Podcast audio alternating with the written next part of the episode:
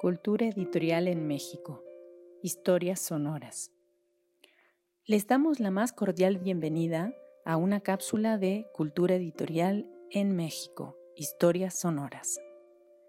En esta iniciativa nos proponemos ofrecer algunos fragmentos de historia, la historia de los editores y las editoriales, de los sellos y de las colecciones bibliográficas, de publicaciones periódicas y revistas culturales.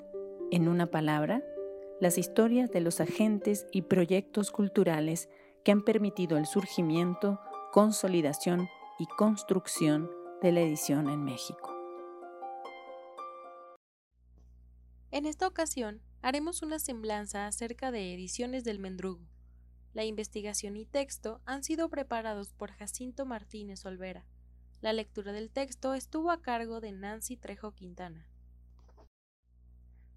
Ediciones del Mendrugo, 1973-1978.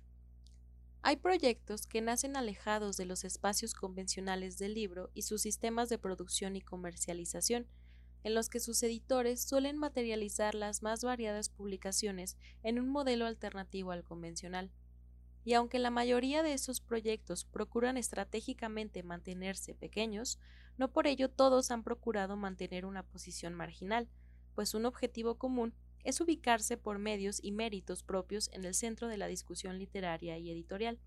Ediciones del Mendrugo es una pequeña iniciativa surgida en la Ciudad de México que procura la difusión de la expresión poética en soportes y formatos que transgredieron las convenciones y que recurrieron a materiales de bajo costo para materializar una poética propia.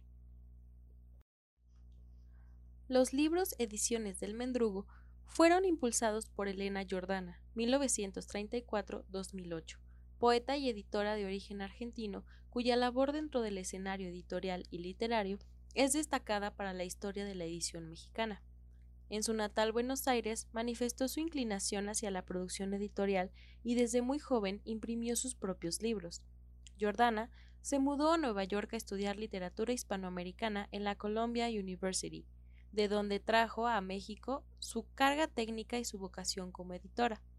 Mediante esta iniciativa, materializó y difundió a los poetas en torno a los detalles de escritura de creación literaria de Nicanor Parra, en La Gran Manzana, en la que se publicó la obra de jóvenes creadores con los recursos y materiales más inmediatos.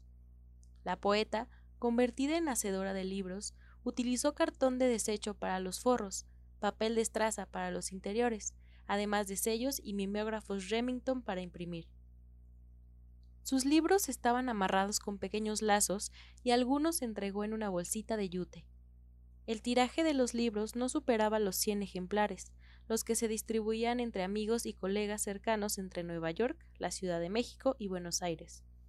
A pesar de ser un proyecto muy pequeño, Gracias al círculo en el que se desenvolvió la poeta, Jordana logró la sesión de textos originales de algunos muy importantes autores de habla España.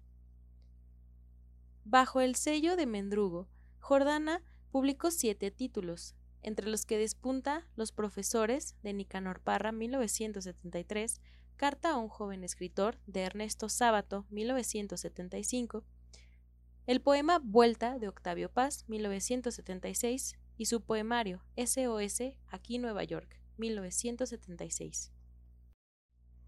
Es de llamar la atención que a pesar de ser antecedentes inmediatos de la elaboración de libros con cartón, la mayoría de integrantes del nuevo movimiento cartonero latinoamericano no reconocen el trabajo de este sello editorial como inspiración o influencia para el propio. Resulta también evidente la diferencia de contextos que dio origen a los cartoneros contemporáneos, en comparación con aquel en que pudieron formarse y desenvolverse Elena Jordana o el también poeta Antonio Castañeda y sus cuadernos de estraza. Si al escucha le interesa saber más acerca de Ediciones del Mendrugo, le sugerimos se dirija a las obras que sirvieron como bibliografía del texto leído. Entre ellas se encuentran Daniel Canosa, 2015, Ediciones del Mendrugo, Precursora, Libros Vivientes, en librosvivientes.blogspot.mx. Y Joaquín Díez Canedo, 2008, Técnicas artesanales en los libros mexicanos, hoja por hoja, 5 de julio, en fondodeculturaeconómica.com. Agradecemos a los investigadores y profesionales del mundo del libro y la edición por el apoyo en la elaboración de contenidos. Asimismo, reconocemos a EdiRed, editores y editoriales iberoamericanos en red de la Biblioteca Virtual Cervantes, en especial a Pura Fernández, la autorización para el uso de algunos textos de la sección mexicana de dicho proyecto. Los invitamos a seguirnos en Cultura Editorial en México, Historias Sonoras.